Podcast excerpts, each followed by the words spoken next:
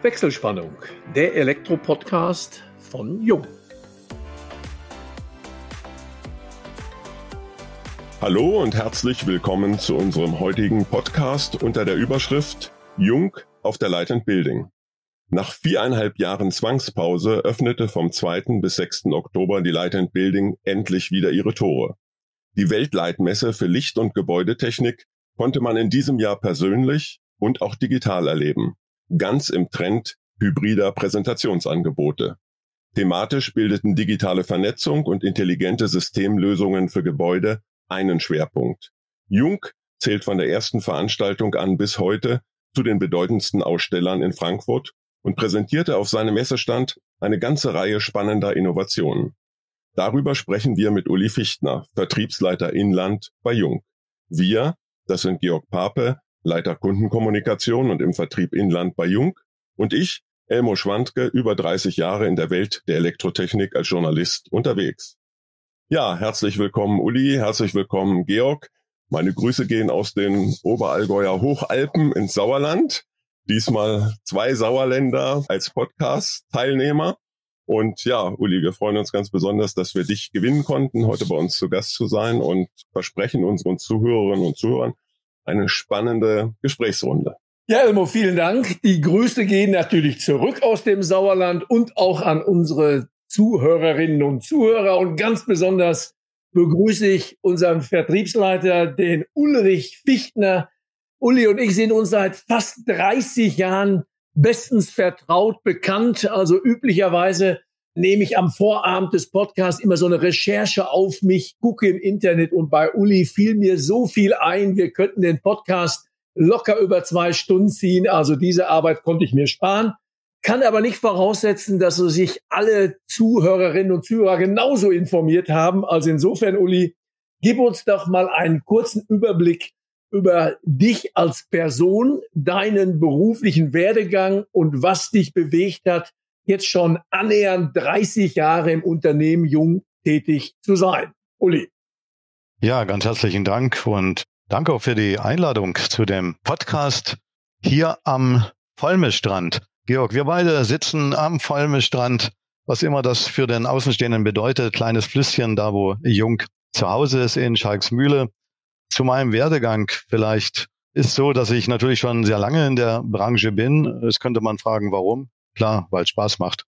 Ich habe nach dem Studium eine Möglichkeit bekommen, in einem recht lockeren Gespräch von einem Vertriebsleiter, einem großen amerikanischen Konzern, und der hat gesagt, weißt du was, wir brauchen jemand, da weiß man auch schon, wann das war, das war nach der Wende, der im Osten und im Norden von Deutschland unterwegs ist, aber am besten du fängst mal im Osten an. Da haben wir zurzeit zwei Kollegen, die machen sich da das Leben recht schwer und am besten du guckst dir das mal an. Hättest du Interesse, im Außendienst unterwegs zu sein für uns, für unseren großen Konzern? Und das war damals die Lichtbranche. Und ja, tatsächlich, es hat mir Spaß gemacht, der Umgang mit Menschen. Vielleicht merkt man das jetzt auch in dem Podcast. Es macht einfach Spaß zu sprechen, mit Menschen zu sprechen, sich auf andere Menschen, aber auch andere Kulturen einzustellen. Jetzt war der Osten, die neuen Bundesländer nicht unbedingt eine andere Kultur für mich, denn ich bin tatsächlich gebürtiger Sachse auch wenn man das jetzt vielleicht im Podcast nicht direkt hört. Aber diese Möglichkeit habe ich ergriffen, bin dann äh, viel gereist und bin fünf Jahre später in die Situation gekommen, dass ich mich weiterentwickeln wollte. Und die Familie stand seinerzeit, wie auch jetzt hinter mir, hat gesagt, ja, wenn du das willst, dann mach es. Und ich hatte die Gelegenheit, dann auf eine Bewerbung bei Jung zu antworten. Wurde bei Jung angenommen, habe dann das Thema der Regionalleitung spielen dürfen, dann für den ganzen Bereich Ost und Nord. Und zusammen mit einem Kollegen haben wir, wie es so schön heißt, Deutschland gerockt unter dem damaligen Vertriebsleiter. Ich habe einige Stufen bei Jung dann durchschritten und war unter anderem auch einige Jahre im strategischen Management, bis ich dann die Gelegenheit und das Angebot bekam, doch den Vertrieb Deutschland zu übernehmen. Und das mache ich jetzt schon seit einigen Jahren und freue mich da insbesondere darüber, dass ich ein Top-Team hinter mir habe. Und an dieser Stelle auch mal Danke an alle, die das vielleicht jetzt hören vom Team. Wir sind eine gute Mannschaft und ja, so sind wir derzeit unterwegs. Wenn man wie du Jahrzehnte einem Unternehmen verbunden ist, dann muss es einfach eine besondere Bindung auch geben. Was macht für dich das Unternehmen Jung so attraktiv und besonders? Das war gleich am Anfang. Ich bin noch unter Siegfried Jung eingestellt worden. Man weiß, Albrecht Jung hat es ja gegründet, Siegfried weitergeführt und Harald Jung heute in der dritten Generation im Aufsichtsrat. Und die Besonderheit war einfach dieser familiäre Gedanke, aber auch die Klarheit im Umgang miteinander. Und beides kommt mir sehr entgegen. Also ich bin da auch sehr klar in meinen Ansagen, in meinen Aussprachen und in meinem Umgang mit Mitarbeitern. Und das wurde mir einfach vorgelebt vom Inhaber. Und das war mehr oder weniger der Einstieg, wo ich gesagt habe, hey, das passt gut zueinander und damit kann ich mich gut identifizieren. Ja, das kann ich sehr gut nachvollziehen. Wir hatten ja, das ist ja unser Schwerpunktthema auch heute, Jung auf der Light and Building betitelt, unseren Podcast. Du warst auf der Messe, Jung war auf der Messe vertreten, nach langer Abstinenz endlich wieder eine Präsenzveranstaltung. Ihr seid sicherlich als Unternehmen, aber auch du persönlich mit großen Erwartungen auf diese Messe nach so einer langen Durststrecke gegangen. Wie waren deine persönlichen Erwartungen und wie war die Stimmung auf der Messe? Haben sich deine Erwartungen erfüllt? Elmo, die haben sich voll erfüllt, weil ich sage einfach, die Erwartungen waren natürlich auch mit gemischten Gefühlen versetzt, weil nach vier Jahren wieder zur Messe, dann hatten wir ja seinerzeit schon mal den März ins Auge gefasst, der dann nochmal verschoben wurde. Das alles waren besondere Herausforderungen. Ich selber bin mit Kollegen von unserem Unternehmen zusammen im Messebeirat des ZVI und auch da haben wir natürlich viel diskutiert. Was erwartet uns da eigentlich? Wo wollen wir am Ende des Tages rauskommen? Es war aber schon klar, dass der Wunsch, sich wieder zu treffen, ganz oben ansteht. Nicht nur bei uns, sondern auch bei unseren Kunden. Und von der Seite her hatten wir schon die Erwartung, dass ja viele zu diesem Messeplatz wieder strömen. Gleichzeitig war uns aber auch bewusst, dass wenn natürlich die Messe gerade auch von verschiedenen Ausstellern unterschiedlich bewertet wird und bis das bis dahin führt, dass der eine oder andere nicht auf der Messe ist, eben es auch nicht so eine Messe wird, wie wir sie 2018 zum Schluss hatten. Und in dieser Erwartungshaltung waren die Gefühle sehr, sehr gemischt. Gleichzeitig, sage ich aber auch für Jung, hatten wir aufgrund eines Themas, können wir nachher noch eingehen, einer Neuheit, einer ganz besonderen, natürlich viel in die Vorvermarktung gesteckt, so dass aus den Gesprächen schon über die Sommerpause, die es da nicht wirklich gab, sondern wir waren da unterwegs, viele Kunden sagten, wenn da bei der Messe nichts dazwischen kommt, dann sehen wir uns in Frankfurt. Und das hat natürlich Aufwind gegeben. Und wenn ich ganz ehrlich bin, nachdem der erste Messetag rum war, das war ja bekanntlich ein Sonntag, dann ist es richtig eingeschlagen. Da war das Eis gebrochen. Da haben wir gesagt, also wenn der Sonntag schon so gut wird und wir konnten dann den Feiertag genauso gut verbuchen, dann ist es wirklich ein Top-Messe. Die Messe ist zurück. Natürlich nicht in der Größe, das zeigen ja auch die Besucherzahlen, aber die Erwartungen hat es voll und ganz erfüllt. Ja, Uli, es war ja wirklich eine ganz, ganz besondere Messe in vielfältiger Hinsicht. Zum einen nach viereinhalb Jahren Corona-Pause, will ich es mal nennen. Zum anderen im Herbst, also Autumn Edition.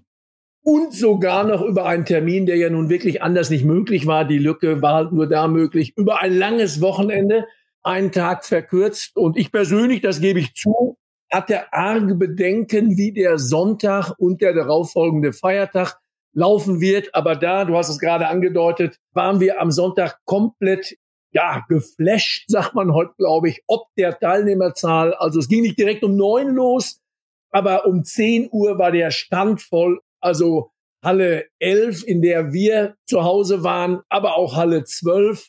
Also es war am Sonntag als auch am Montag wirklich sehr, sehr gut besucht und direkte Kontakte die wir in vier Jahren nicht hatte, waren also wunderbar. Ich hatte da mit jemandem Installateur, der war sogar für zwei Tage gekommen, hat sich eine Matratze hinten in seinen Bulli gelegt. Ich hatte gefragt, ja, habt ihr denn noch ein Zimmer gekriegt?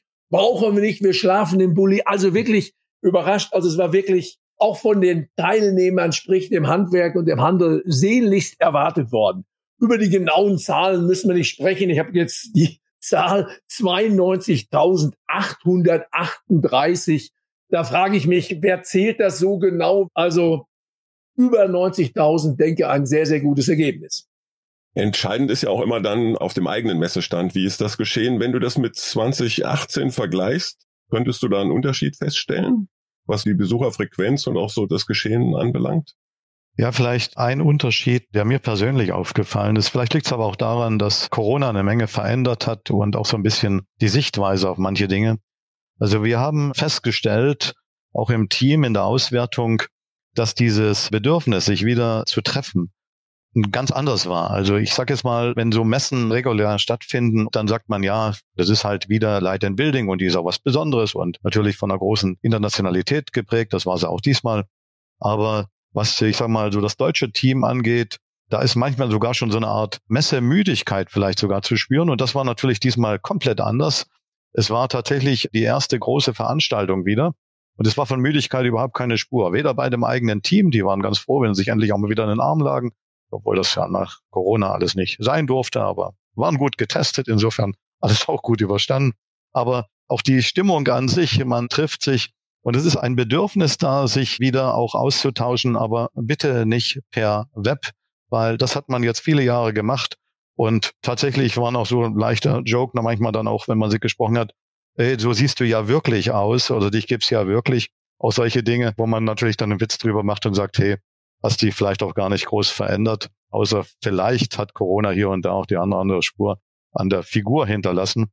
Aber das sieht man ja zum Glück im Podcast nicht. Der persönliche Kontakt ist ja in aller Regel auch mit dem Handschlag verbunden und wir haben auf den Handschlag während der Corona-Zeiten verzichten müssen und auch natürlich freiwillig verzichtet. Gab es den wieder auf dem Messestand oder ist das so ein Mix? Tja, Elmo, natürlich haben wir uns eingeschworen, haben gesagt, nein, das wird nur per Faust begrüßt dieser Bump und mehr machen wir nicht. Aber der eine oder andere kam, komm, du bist geimpft, ich bin geimpft, heute Morgen getestet und lass uns mal wieder die Hand geben. Und hier und da gab es den Handschlag, es gab auch hier und da eine Umarmung und das zeigt einfach davon, dass man dann nicht einfach zur Seite springen kann und sagen kann, hey, weg, wir sind alles nur Menschen. Und das machte eben dieses neue Messe-Feeling jetzt aus. Das Menschliche war wieder zurück. Also könnte man sagen, Rückkehr auch zur Normalität im Messealltag oder noch nicht ganz? Ja, über weite Strecken. Natürlich war man vorsichtig und natürlich schwingt es mit. Und wenn man dann äh, vielleicht gehört hat von meinem Kollegen, der wir hatten ja auch gestaffelt die Mannschaft, der nicht anreisen konnte, weil er halt positiv getestet war. Hey, Corona gibt es schon noch. Wir müssen schon vorsichtig sein. Und tatsächlich müssen wir auch vorsichtig sein. Vielleicht so im Hintergrund schwingt es noch mit. Man sollte es auch nicht runterspielen. Aber wenn man dann in so einem Flow drin ist und fliegt da über die Messe und über seine Neuheiten, dann vergisst man das einfach. Und ich glaube, das ist auch schön so. Ja, man kann ja auch gar nicht reagieren. Also die rhetorische Frage will ich jetzt gar nicht stellen. Wie wichtig ist der persönliche Kundenkontakt? Ich war beim Hallenwechsel auf einer Rolltreppe, die nach oben führte und ein sehr, sehr guter Bekannter kam ja auf der Gegenseite entgegen über diese Brüstung gab man sich kurz die Hand. Ah, bei dir geht's aufwärts. Ja, da ging's kurzzeitig abwärts. Also es ist durch nichts zu ersetzen und dass Corona gewisse Spuren hinterlassen hat im Kleiderschrank. Klar, die Sakkos sind weiter gealtet in den Teams-Sitzungen und die Hosen waren wie neu. ich möchte aber mal, Uli, weitergehen. Die Messe, da kann man, glaube ich, jetzt eben resümieren, rund um ein Erfolg. Durch die vielen, vielen Gespräche ist das ja sicherlich auch ein Thema gewesen. Wie steht es um die wirtschaftliche Lage im Elektroinstallationshandwerk? Ja, Georg, jetzt sind wir ja Hersteller und haben natürlich jetzt viele, viele Kontakte sowohl zum Großhandel als auch zum Handwerk, einfach als Mittler unserer Produkte und der guten Botschaft. Ich kann hier, wenn konkret das Handwerk angesprochen wird, natürlich schon auch nochmal darauf verweisen, das Handwerk gezielt zu befragen. Und die Befragung, die das Handwerk untereinander gemacht hat, jetzt die Herbstbefragung, ist erstaunlich gut ausgefallen, wenn ich so mit kurzen Worten zusammenfassen kann aus meiner Wahrnehmung. Ist das Handwerk gut ausgelastet? was auch, ich sage mal, in der Logik Sinn machte, weil wir haben natürlich eine Welt, die immer elektrischer wird. Das ist tatsächlich so. Auch wenn wir heute noch über Gas und Öl und all die Themen reden, so reden wir doch, ich sag mal, über weite Strecken über das Thema Wärmepumpe. So eine Wärmepumpe wird elektrisch betrieben. Wir reden nach wie vor über das Thema E-Mobilität. Wir reden über das Thema Nachhaltigkeit. Ja, und wir reden natürlich auch über unsere Produkte, über unser Geschäft. Ich sage ganz einfach, die beste Energie ist natürlich die, die nicht verbraucht wird und damit es soweit kommt, muss sie gut gemanagt werden. Das machen also wir. Und da sind wir immer wieder beim elektrischen Strom, immer wieder bei Elektrik und elektrischen Anwendungen. Und das ist ganz logisch, dass dann das Handwerk, natürlich das Elektrohandwerk, ganz vorn steht, da gebraucht wird. Und insofern hat es mich nicht verwundert, dass da von der Aussage ist, ja, die Auftragsbücher sind noch gefüllt, beziehungsweise die Herausforderungen sind da, dass sie weiter gefüllt bleiben. Aber man muss natürlich auch immer eins dazu sagen, all diese Maßnahmen müssen finanziert werden. Das muss einer bezahlen. Und da spürt man hier und da natürlich eine gewisse Verunsicherung, gerade bei Endkunden, vielleicht auch ein Stück bei Investoren, hängt auch mit dem Zinsniveau zusammen, aber Endkunden schauen da schon genauer hin, werden, denke ich, aktuell auch nicht unbedingt durch politische Entscheidungen weitestgehend beruhigt, sondern eher im Gegenteil. Und diese sogenannte Unsicherheit, wie wird denn der Kunde, der da am Ende das Geld ausgibt, letztendlich reagieren, die schwingt natürlich mit bei all den Herausforderungen, die vor uns stehen und die letztendlich die Zeichen so setzen, dass wir weiter im Elektrohandwerk gut ausgelastet sein werden und wir als Hersteller natürlich da alles tun können und dürfen, um lieferfähig zu bleiben.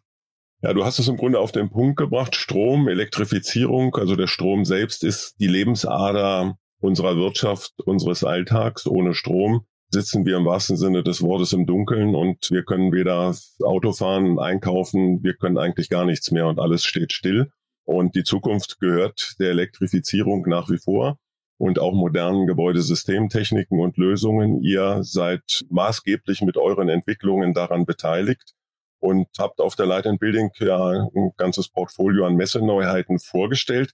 Bevor wir darauf detailliert eingehen, ist auch nochmal meine Frage. 2020 wäre die Jubiläumsmesse der Light and Building gewesen. Ihr habt euch ja schon auf dieses Jahr sicherlich auch mit Innovationen vorbereitet. Habt ihr jetzt Innovationen aus 2020 etwas gestreckt, sage ich mal? Oder gibt es ganz neue Entwicklungen, die erst in diesem Zeitraum stattgefunden haben? Und dann natürlich anschließend, was waren eure Highlights auf dem Messestand? Vollkommen richtig. Natürlich 2020 oder immer, wenn so eine Light in Building ansteht. Und für Jungs sage ich jetzt, ist natürlich auch noch die Messe in Stuttgart eine besondere Messe. Also wir sind ständig an Messen orientiert. Aber nicht nur an Messen. Wir haben auch ein klares Verständnis, wie wir Produktneueinführungen machen. Messen sind natürlich immer ein Highlight. Aber letztendlich geht es darum, dass wir profitabel unterwegs sind. Und das bedeutet, dass man jetzt nicht ewig wartet, bis man was ausrollt. Und so haben wir natürlich 2020 die Neuheiten dann über weite Strecken logischerweise digital ausrollen müssen. Das haben wir getan. Wir haben das eine oder andere noch mit auf der Messe gehabt und haben dann das auch gezeigt, aber dann waren teilweise die Kunden so gut informiert, sagen, du, das kennen wir doch schon. Ich sage, ja, woher? Ja, habt ihr doch vorgestellt. Ich sage aber nicht auf der Messe. Aber, und wir hatten das riesengroße Glück, diesmal bei dieser Messe tatsächlich eine richtig tolle Neuheit für Jung vorzustellen. Und ich glaube auch, dass sie in der Branche für Gesprächsstoff gesorgt hat, weil wir haben uns dem Thema Smart Home nochmal von einer anderen Seite genähert. Vielleicht kann ich das kurz ausführen. Wir sind ja heute in der Raumsteuerung unterwegs. Ich zurückgehe, 1912 gegründet, dann war es der Schalter, der Licht gesteuert hat. Das war also die erste Energiespareinrichtung. Du machst einfach den Schalter aus und schon sparst du Energie. Das Ganze hat sich natürlich dann in Elektronik weiterentwickelt. Wir haben das Thema KNX mit gegründet. Übrigens, auch da gab's dann KNX Deutschland, diesmal erstmalig auf der Messe der Light in Building. Also KNX im Building, im Gebäude, sehr stark verankert, seit über 30 Jahren. Ja, und wir haben uns Gedanken gemacht als Jung, wie kommen wir in den Bereich Home, Smart Home näher und haben da Jung Home als ein komplett neues System, was aber, und das ist interessant, auf die bisher verbauten Elektronikeinsätze aufbaut, vorgestellt. Und insofern war das für uns nochmal ein richtiges Highlight. Das hatten wir 2020 natürlich noch nicht. Und 2022 war es das Messe-Highlight schlechthin. Wo liegen dort die Vorteile oder ich sag mal der Anreiz für den Elektroinstallateur, dies einzusetzen? Ja, ganz wesentlich ist ja, was will der Kunde? Und da bin ich bei dem Endkunden. Der Endkunde möchte schon, ich sag mal, die Smartifizierung seines Heims und überlegt sich, wie kann ich das am besten machen. Und genau da kommt jetzt unser Handwerker ins Spiel, der natürlich diesen Kundenwunsch in gewisser Form erfüllen muss. Und da gibt es unterschiedliche Systeme im Markt. Ist also nicht so, dass es nur Jung Home gibt. Aber interessant ist, der Handwerker, und das ist die Botschaft, arbeitet gern mit dem, was er schon lange kennt. Und was kennt er lange? Er kennt 3x1,5, was der Draht ist, der da aus der Wand kommt. Und er kennt Einsätze, die in Schalterdosen verbaut werden, idealerweise in tiefen Schalterdosen, weil da kann man eine ganze Menge mehr reinpacken. Und diese Einsätze, die Elektronikeinsätze, die haben wir natürlich schon seit Jahrzehnten. Und die neueste Generation, die wir 2017 in den Markt gebracht haben, Elektronikeinsätze, die seinerzeit was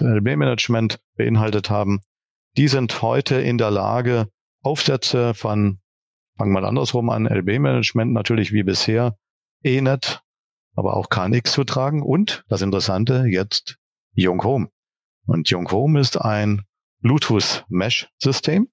Das heißt, ich hole den Handwerker da ab, wo er steht, er baut die Einsätze ein. Und ich sage dann, die Smartifizierung geht weiter, indem du über das iPhone oder das Smartphone, ganz allgemein gesprochen, die Steuerung übernimmst, weil da ist eine App drauf, die über Bluetooth kommuniziert. Die Geräte selber sind im Mesh vernetzt. Und so kann ich sehr schnell und sehr einfach, ohne weitere Einbindung an den Router oder ohne einen Server, mit einfachster Elektroinstallation den Raum des Gebäudes smartifizieren. Und erst wenn ich mich erweitern will und nach draußen will, wie es so schön heißt, oder aus der Ferne schalten, dann kommt das Jung Home Gateway ins Spiel. Das binde ich dann ins System ein. Und so kann ich anfangen von einer ganz einfachen Installation, wie sie heute jeder Installateur kennt. Auch die App-Bedienung kennt jeder Installateur. Ich sage mal ganz einfach. Also wenn er die Navi-App bedient hat, um zum Kunden zu kommen, dann kann er auch die Jung Home App bedienen, um das Haus zu steuern. Und das Pendant gibt es dann auch für den Nutzer des Systems? Der Nutzer des Systems hat die App genauso auf seinem Smartphone und das Projekt wird einfach gespiegelt. Dann kann der Nutzer voll im System unterwegs sein, dort arbeiten, Einstellungen vornehmen und es ist also super easy. Gibt es Begrenzungen, Einschränkungen für den Nutzer? Kann er selbst, sage ich mal, uminstallieren oder umsmartifizieren, wie du das formuliert hast? Das kann er, aber Georg, sag mal, du hast auch Gespräche geführt. Was war dein Eindruck? Ja, ja, er kann umsmartifizieren, aber es gibt auch, und das sei mal ganz wichtig hier auch gesagt, auch wieder den Reset-Button, weil das ist ja genau diese Schnittstelle. Der Handwerker, der Installateur installiert, übergibt eine smarte Anlage und dann wird's ja interessant. Dann sitzt die technisch affine Endnutzerin, der technikaffine Bauherr, baut sich selber Szenen, Verbindungen, Verknüpfungen und sollte es irgendwann mal, das ist so ähnlich wie beim iPad oder iPhone, der Home-Button, wie ich es meiner über 80-jährigen Mama beigebracht habe, wenn gar nichts mehr geht, Home-Button und dann bist du wieder da, wo dir das der Georg eingestellt hat. So geht's da natürlich auch. Aber es ist eben, und das hat Uli schon richtig dargestellt, rein erstmal lokal nur über Mesh vernetzt, bedienbar auch über die App. Und wenn ich dann in die IoT-Welt ins weltweite Web will, dann kann ich das über das Jung Gateway machen. Also einfachst anzuwenden, trotzdem sehr, sehr interessant und großzügig auszubauen. Jetzt hatten wir natürlich auch noch einige andere Neuheiten. Jung Home sicher als Gesamtsystem einen Schwerpunkt, was wir auch sehr prominent an einem Smart Home Würfel nannte sich, glaube ich, demonstriert hatten. Da war also immer die Hölle los, was den Publikumsverkehr anbetraf. Gab es zum Thema KNX ein ganz kleines, unscheinbares Gerät, das LS Touch. Uli, das war ja ein Gerät zur Visualisierung beziehungsweise zur Steuerung der KNX-Anlage raumbezogen. Was hat es damit auf sich? Ja, die Neuheit sollte nochmal wieder zeigen, die Kompetenz, die wir im Bereich KNX aufgebaut haben über viele Jahre. Und tatsächlich sind wir ja in der Halle gewesen mit designorientierter Gebäudeinstallation. Und also macht es ja Sinn, wenn ich in der Sensorik KNX auch mal was Neues bringe. Ja, und dieses einfache Bediengerät und der Bedienung Touch and Slide like a Smartphone. Und in dieser Logik haben wir ein Gerät zusätzlich noch ein paar Features mitgegeben. Beispielsweise kann ich die Oberfläche in verschiedenen Farben einstellen. Wozu brauche ich das? Wenn ich also heute Raumdesign mache, ich habe Farbe im Raum, ich habe Farbe an der Wand, genau da, wo mein Gerät ist. Soll es sich unterscheiden? Soll es sich anpassen? Soll es sich in den Le Corbusier-Farben widerspiegeln? Solche kleinen Features haben wir da einfach mit eingebaut und das führt schon dazu, dass gerade Architekten, Innenarchitekten sagen, hey, das ist ja jetzt nicht nur ein kühles Bediengerät, vielleicht nur noch im einfach schlichten Weiß, sondern jetzt kommt da richtig, ich sag mal, ein Schmuckstück. Und natürlich kann dieses Schmuckstück eine ganze Menge mehr. Es kann also KNX-Funktionen, die man heute aus der Tastsensorik oder Raumbediengeräten her kennt. Ja, und so verbinden wir Technik und Design nochmal mehr und konnten da gerade auch in unserem ja, Markenzeichen LS 990 erneut ein ja, Tupfer setzen, um nicht zu sagen, auch ein Schwerpunkt. Ja, Uli, du sprachst an, es waren nicht nur die Architekten, sondern ich habe selten ein Produkt gesehen oder vorstellen dürfen in den letzten 30 Jahren, was so ein großes Interesse auch bei unseren Wettbewerbern hervorgerufen hat. Zeig mir doch mal eben euren neuen Schalter. War dann erst perplex, ja, so einen neuen Schalter haben wir so nicht.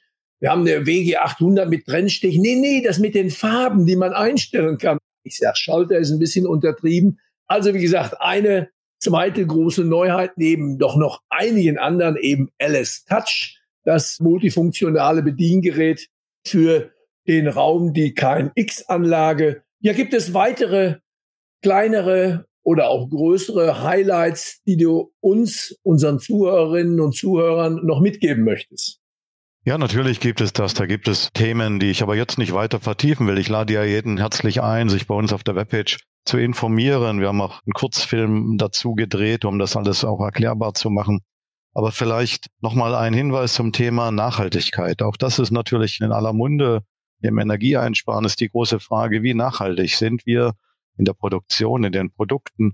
Und wir haben also Cradle-to-Cradle zertifizierte Produkte vorgestellt und, soweit ich das auf der Messe beurteilen konnte, erstmalig und vielleicht sogar allein, zumindest konnte ich es da nicht so schnell sehen, auch Elektronikbauteile Cradle to Cradle. Und wer weiß, welchen Aufwand das macht, überhaupt so eine Zertifizierung zu bekommen, der kann sich erst recht vorstellen, wie aufwendig es ist, dann nicht nur, ich sag mal, Schaltkontakte oder Kunststoff oder Tragringe zu zertifizieren oder zu hinterfragen, sondern wenn die Frage tiefer geht, bis dahin, wie ist eigentlich das Lötbad zusammengesetzt, was du brauchtest, um die Teile zusammenzulöten und du musst dann wieder bei Zulieferern und deren Zulieferern fragen, was sind da für Bestandteile drin? Dann sind das Mannjahre, die wir investiert haben. Und wir sind sehr stolz, dass wir die Elektronikbauteile im Bereich der Tastsensorik hiermit vorstellen durften. Das bringt uns einen deutlichen Zugewinn und auch in der Wahrnehmung bei Planern und bei Architekten, wenn es darum geht, dass Investoren, Bauherren sagen, ich möchte ausschließlich ein Cradle-to-Cradle, also ein wieder rückbaubares Gebäude erstellen. Kannst du mir da die Geräte liefern? Ja, in der Steuerung, der Raumsteuerung, der KNX-Steuerung können wir das. Das kann man sich alles bei uns anschauen. Das Zertifikat liegt vor. Uli, kurze Zwischenfrage. Cradle to Cradle, erklär uns, ist das sächsisch oder was habe ich darunter zu verstehen? Von der Wiege bis zur Wiege, ja, das ist ja sächsisch, angelsächsisch, insofern passt das, hast du vollkommen recht. Aber am Ende geht es schon darum, dass wir Produkte haben, die im Idealfall komplett wieder zu recyceln sind, rückbaubar sind. Aber was natürlich ganz wichtig ist, auch bei der Erstellung von Produkten ist es wichtig, welche Ressourcen wurden da, ich sage in Anführungsstrichen mal, verschwendet oder wo kommen die Ressourcen her? Das geht los bei fairen Arbeitsbedingungen. Das geht aber auch los, dass ein Produkt idealerweise nicht mehr in der Herstellung kostet, als es dann am Ende bringt. Ich sage es mal so einfach. Also diese ganzen Themen Nachhaltigkeit in der Produktion, Nachhaltigkeit aber auch bei den Produkten, Nachhaltigkeit in allen Prozessen, das treibt uns als Unternehmen sehr wohl um. Und hier wird man von Jung noch hören, wir sind da mit einigen Maßnahmen bereits schon gut gestartet. Und das ist als Familienunternehmen Jung uns ein großes Bedürfnis. Ist ja auch ein maßgebliches Thema der Zukunft, aktuell nicht nur in der Diskussion, sondern das wird uns noch viel stärker, denke ich, in den kommenden Jahren, Jahrzehnten begleiten. Für unsere Zuhörerinnen und Zuhörer ist es sicherlich auch noch wichtig zu wissen, sind eure Neuheiten, die ihr vorgestellt habt, bereits lieferbar? Elmo, das ist eine wichtige Frage und jetzt sage ich als Vertriebsleiter, wenn du mehrere tausend und jetzt mit der letzten WME-Card-Aussendung kamen nochmal 6000 dazu, das waren nämlich die Le Corbusier-Farben. Produkte im Portfolio hast, dann bin ich ganz ehrlich, dann gibt es hier und da Produkte, die schwer oder im Augenblick nicht lieferbar sind. Und ja, wir haben tatsächlich die Thematik, dass wir alles das, was man selber auch im Miteinander beeinflussen kann, ob das Stahl oder Kunststoff ist, dann ist natürlich das Preisthema ein Riesenthema, wenn man da in den Einkauf hineinschaut. Aber Themen, die wir nicht mehr beeinflussen können, sind Elektronik, Elektronikkomponenten. Da sind wir auf Zulieferer angewiesen. Zulieferer als Vor-Vor-Vor-Zulieferer, die es wiederum meist aus dem asiatischen Markt bekommen. Da tut uns die Null-Covid-Strategie in China nach wie vor natürlich auch eine Belastung an. Aber tatsächlich ist es auch ein Teil der Wahrheit, dass Deutschland recht wenig eigene Kompetenz hat bei Elektronikbauteilen. Auch Europa ist da nicht federführend. Und die Abhängigkeit gerade vom asiatischen Markt, die spüren wir schon. Und immer wenn das zum Tragen kommt, dann kommt es dazu, dass wir sagen, kommt später, haben wir einen gewissen Backlog, sind wir dabei aufzuarbeiten. Das ist auch Teil der Wahrheit, mache ich keinen Hehl draus. Zum Beispiel Jung Home, da haben wir ja bewusst den Start um einige Monate verschoben auf den März nächsten Jahres, Anfang April nächsten Jahres, um dann aus vollen Legern auch ein komplettes System liefern zu können. Wir hätten sicherlich 60, 70 Prozent der Produkte jetzt schon verfügbar, aber ja, da macht es, glaube ich, Sinn, das komplette System funktional anzubieten. Aber zum Beispiel unser LS Touch habe ich mich aufklären lassen von unserem Produktmanagement, liegt schon in einer hohen vierstelligen Anzahl an Lager und kann quasi ab diesem Podcast oder der Veröffentlichung diesen Podcast bestellt, ausprobiert und eingebaut werden. Ja, Uli, wir sind schon mit Blick auf die Uhr. Ich hätte es zu Beginn angedeutet. Ich glaube, wir könnten uns stundenlang unterhalten, möchten aber diesen ersten Podcast mit dir nicht beenden, ohne über deine Hobbys zu sprechen. Jetzt ist man als Vertriebsleiter bei Jung nicht unbedingt mit wahnsinnig vieler Freizeit gesegnet, aber ich meine, in euren Verträgen gelesen zu haben, du hast mindestens zwölf Tage Urlaub im Jahr. Was machst du in den Tagen, wenn du schon am Wochenende immer durcharbeitest?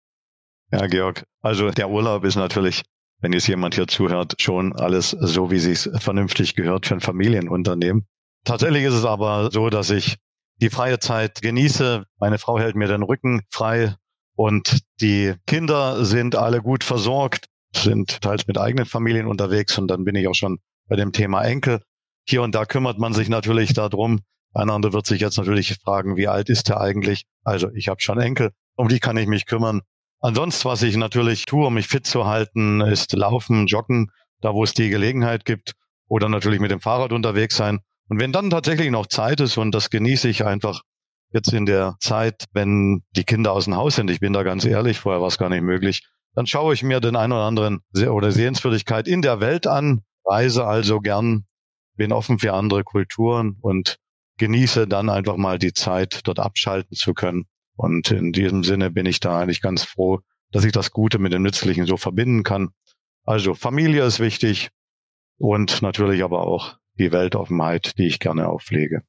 Ja, Uli, wir sind ja leider schon kurz vor dem Abschluss unseres Podcasts. Ich möchte dich nochmal zitieren. Du hast gesagt, der eine oder andere wird sich fragen, wie alt ist der nun eigentlich, möchte aber unseren Zuhörern und Zuhörern auch sagen, wir wollen dein Alter nicht verraten, aber doch allen mitteilen, dass in unserem heutigen Podcast mehr als 180 Jahre Lebenserfahrung und mehr als 100 Jahre Branchenerfahrung präsent gewesen sind. Insofern, ja, kann man sich das Alter dann selbst ausrechnen. genau das. Aber auch eine große Portion Lebenserfahrung und Uli, demnächst kannst du dann auch mit deinen Enkeln reisen, ja, dann kannst du wieder ganz andere Ziele ansteuern, dann sind es wieder die Kinderspielplätze, die Erlebnisparks, Wasserrutschen und vieles, vieles mehr. Ich spreche da nämlich aus Erfahrung. Also das ist auch wieder Cradle to Cradle, glaube ich, nennt man das bei euch in Sachsen. Insofern ja, Uli, hat's mich gefreut und ich hoffe, es hat euch, liebe Zuhörerinnen und Zuhörer, auch gefallen, denn damit schalten wir für heute unsere Wechselspannung frei, bedanken uns bei euch allen und hoffen, es hat euch wieder Spaß gemacht. Wie immer freuen wir uns natürlich über eine Weiterempfehlung und solltet ihr Fragen haben oder vielleicht sogar mal selber gerne Gast in unserem Podcast sein, dann wendet euch vertrauensvoll an Kundencenter jung.de. Schon jetzt freuen wir uns auf euch beim nächsten Wechselspannungstalk, dem Jung Elektro Podcast.